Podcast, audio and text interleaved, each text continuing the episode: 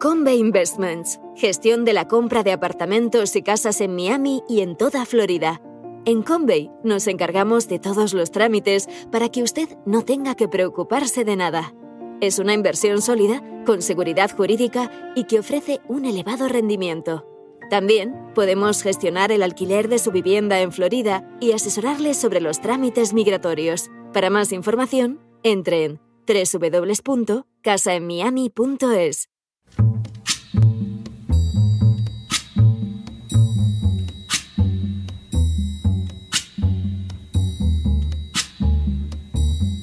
La voz con César Vidal, desde el exilio. When the night has come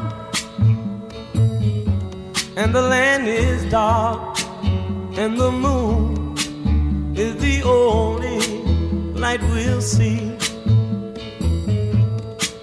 No, I won't be afraid. Oh, I won't be afraid. Just as long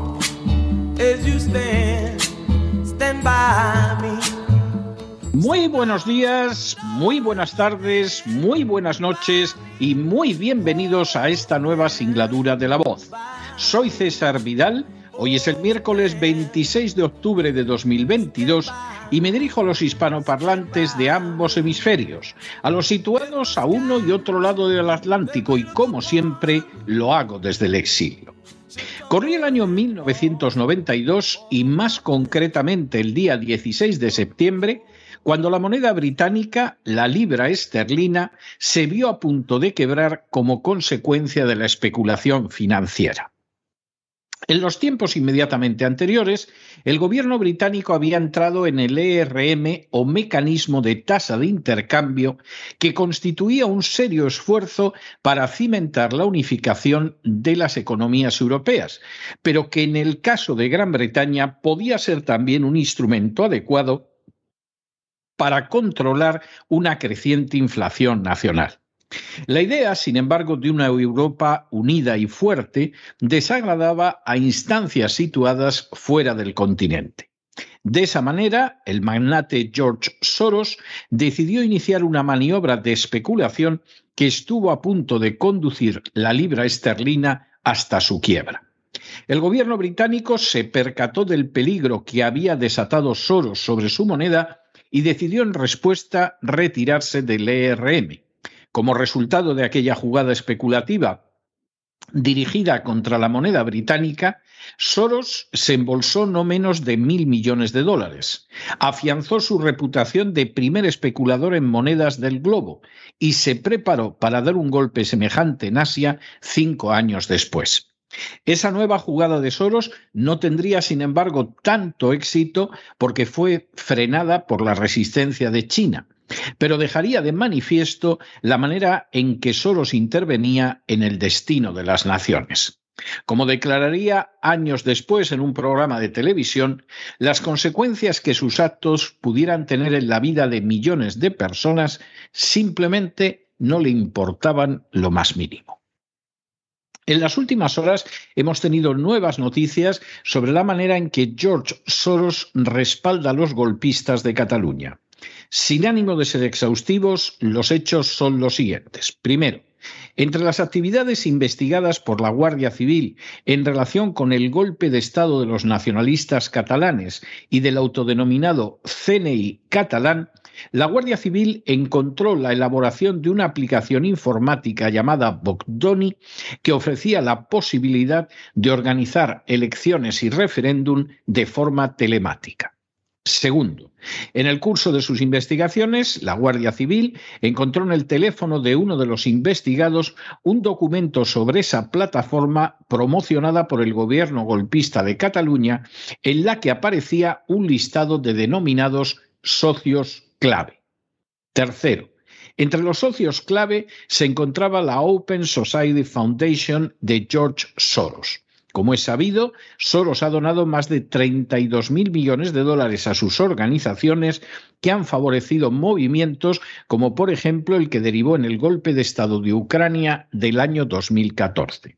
Cuarto, La misma página web de la Open Society afirma que cada año Open Society Foundations otorga miles de subvenciones a grupos e individuos que promueven nuestros valores a través de una red única guiada por voces locales y experiencia global. Nuestras subvenciones, que van desde unos pocos miles hasta cientos de miles de dólares, se otorgan a organizaciones, académicos y activistas en más de 120 países. Quinto, de manera bien reveladora, la organización de Soros opera en España teniendo su sede precisamente en Barcelona, en la calle de San Eusebio. Sexto, en el caso concreto de la investigación llevada a cabo por la Guardia Civil, en el terminal de Jordi Bailina, investigado en esta causa, aparece un archivo denominado Bogdoni DEC 2020 definitivo, en el que se exponen socios claves del proyecto Bogdoni y donde al lado de la Open Society de Soros se encuentran IDEN3, Decidim, X.net, la Asamblea Nacional de Cataluña, Omnio Cultural y Aragón. Séptimo. Según la Guardia Civil, fueron estos socios los que se hicieron cargo de las facturas emitidas por varias sociedades creadas en Estonia para financiar la aplicación que se utilizaría en un referéndum ilegal. Octavo. Por añadidura, la aplicación Bogdoni recibe el apoyo del gobierno catalán en la, en la, misma página web de la Generalidad de Cataluña desde julio de 2020. Noveno. El Departamento de Políticas Digitales del Gobierno catalán destaca que la infraestructura permite que el sistema sea resistente a la censura y a los ataques, garantizando su privacidad. Décimo. Igualmente afirma que está creado para que sea escalable y fácil de utilizar desde dispositivos móviles y garantiza la privacidad de sus usuarios mediante la utilización de criptografía. Un décimo. En el mismo apartado se indica que es posible descargarse un informe más detallado de esta herramienta bajo el título Modelo de Gobernanza con votación digital descentralizada. Duodécimo. La relación entre el sistema de votación digital, el Gobierno Nacionalista de Cataluña y las organizaciones de Soros no es desconocida por la Administración de Justicia en España. Por el contrario, fue incluida en un informe elaborado en septiembre de 2020 que se remitió al juez de la Audiencia Nacional Manuel García Castellón, que investiga a los CDR, Tsunami Democratic y las actividades del autodenominado CNI catalán. Décimo tercero. Según la Guardia Civil, el sistema de votación desarrollado por el gobierno catalán con la ayuda de socios colaboradores, entre los que se encuentra la Open Society de Soros, permite realizar votaciones secretas cuyos participantes no pueden ser descubiertos y que incluirían un nuevo referéndum ilegal para la independencia de Cataluña. Décimo cuarto. Por si lo anterior fuera poco, la creación de esta aplicación, entre cuyos socios se encuentran las organizaciones de George Soros, no solo permitiría la celebración del referéndum independentista ilegal, sino también la creación de una moneda catalana propia. Décimo quinto. Según la Guardia Civil, se trata de un proceso de ingeniería de nivel que requiere una alta cualificación y que comenzó ya en 2018 cuando recibieron la primera donación.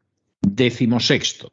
En otras palabras, el fracaso del golpe de Estado independentista de 2017 y el que aún no se hubiera dictado sentencia contra los principales responsables que finalmente serían indultados, no disuadió en absoluto a los nacionalistas catalanes de sus intenciones golpistas. Décimo séptimo. La vía de la financiación de este mecanismo, potencialmente utilizable en un nuevo golpe de Estado en Cataluña, pasa por una de las repúblicas del Báltico utilizadas para este tipo de operaciones encubiertas, y más concretamente por Estonia. Décimo octavo. Así, en la calle Sepapaya de Tallinn se domiciliaron empresas como Bote Labs que, según la Guardia Civil, emitieron facturación falsa que permitía recibir los fondos. Décimo noveno. De manera bien significativa, una de estas empresas, a la hora de proporcionar los datos para identificar a los responsables, entregó el teléfono de una anciana de 88 años. Vigésimo. La Guardia Civil ha detectado también viajes de los responsables del proyecto a Bruselas que presumiblemente se realizaron para que el golpista catalán Carles Puigdemont, reclamado por la justicia española, diera el visto bueno al proyecto vigésimo primero. Ante estos hechos, que claramente amenazan la seguridad y la integridad nacionales, la Guardia Civil solicitó de la Administración de Justicia que se pusiera en contacto con las autoridades de Estonia a fin de poder avanzar en la investigación. Y vigésimo segundo, tanto la Fiscalía como el juez no consideraron oportuno acceder a la solicitud de la Guardia Civil, lo que ha impedido seguir la pista de la financiación. La reciente publicación del informe de la Guardia Civil sobre el respaldo proporcionado por Soros a los golpistas catalanes reviste una muy enorme gravedad. En primer lugar, Soros aparece por enésima vez como una fuente de financiación de la subversión contra naciones a las que se supone soberanas. En segundo lugar, esa financiación vuelve a pasar por un país como Estonia, que al igual que las otras repúblicas bálticas es utilizado de manera habitual para lavar dinero de la corrupción y financiar actividades ilegales, como por ejemplo el golpe de Estado en Ucrania en, en el 2014 o un futuro golpe de Estado en Cataluña. En tercer lugar, esa financiación pretende crear una situación de aparente legitimidad de los golpistas que en este caso pasaría por una forma de votación no solo ilegal, sino totalmente fácil de manipular. Elecciones habría, votaciones habría, pero veracidad no existiría ninguna al estar viciado desde el inicio el sistema de recuento, algo, por cierto, que cada vez resulta más común. En cuarto lugar, todo el proceso comenzó a desarrollarse hace años, apenas fracasado el golpe de Estado en Cataluña, y habría seguido transcurriendo mientras políticos de relevancia como Pedro Sánchez o Josep Borrell se reunían con George Soros en privado y apoyaban sus políticas en público. De hecho, es muy difícil no conectar esa proximidad con la política de respaldo a Zelensky seguida por ambos personajes. Finalmente, la Guardia Civil habría cumplido con su deber al descubrir la situación, señalar la posibilidad de un nuevo golpe de Estado, sacar a la luz la financiación recibida de manos de las organizaciones de Soros y rastrear la conexión Estonia. Sin embargo, al negarse la Fiscalía, que está controlada por el Gobierno, y el juez a solicitar a las autoridades estonias el avance de la investigación, esta ha quedado encallada, lo que es de suponer, habrá producido una inmensa satisfacción a George Soros, siempre tan proclive a imponer por cualquier medio sus objetivos globalistas. Ante un panorama como este, resulta obligatorio formularse algunas preguntas. Primera, ¿por qué respalda George Soros a los golpistas catalanes que pretenden descuartizar España? Segunda, Pedro Sánchez y Josep Borrell que tanto disfrutan de la compañía de Soros son conocedores de esa situación? Tercera, si no saben nada, debemos atribuirlo a gravísima negligencia o a estupidez profunda. Cuarto, si lo saben, indica ese hecho que están dispuestos a tolerar un nuevo golpe de Estado en Cataluña. Quinta, ¿por qué no se ha tomado durante todos estos años ninguna medida contra las acciones de Soros en España de la misma manera que lo ha hecho, por ejemplo, Víctor Orbán en Hungría? Sexto, ¿acaso los que deberían tomar medidas también están subvencionados por Soros? Séptimo, ¿cómo es que los buscabonus de la agencia tributaria no se han percatado de la percepción de fondos por españoles que además residen en España? Octavo, ¿acaso los buscabonus de la agencia tributaria no investigan esos ingresos porque forma parte de sus bonus el no hacerlo? Noveno, ¿existe alguna explicación racional para que ni el fiscal ni el juez hayan considerado oportuno atender la solicitud de la Guardia Civil a fin de que Estonia colabore en las investigaciones? Décima, ¿Están la Fiscalía y la Judicatura mediatizadas también por las acciones y los fines impulsados por George Soros? undécima. ¿Indica este episodio que en el futuro y con el respaldo de Soros veremos cada vez más casos de elecciones amañadas utilizando mecanismos de votación electrónicos? Y duodécima. Si es así, ¿cuánto tardará en desaparecer la democracia del globo, sustituida por el modelo inquisitorial globalista que Soros denomina con el mayor de los descaros sociedad abierta? Todas y cada una de estas preguntas deberían recibir una respuesta rápida y veraz, y deberían hacerlo porque de lo contrario, el día menos pensado, España puede aparecer con un panorama que no tenga nada que envidiar en sus tintes más negros al que sufrió la Libra el 16 de septiembre de 1992. Pero no se dejen llevar por el desánimo o la frustración. Y es que a pesar de que los poderosos muchas veces parecen gigantes, es solo porque se les contempla de rodillas y ya va siendo hora de ponerse en pie. Mientras tanto, en el tiempo que han necesitado ustedes para escuchar este editorial, la deuda pública española ha aumentado en cerca de 7 millones de euros y en buena medida van a pagar a gente que no ha movido un dedo para investigar lo que George Soros está haciendo en España, incluso aunque presuntamente respalda a los golpistas de Cataluña. Muy buenos días muy buenas tardes, muy buenas noches. Les ha hablado César Vidal desde el exilio. Que Dios los bendiga.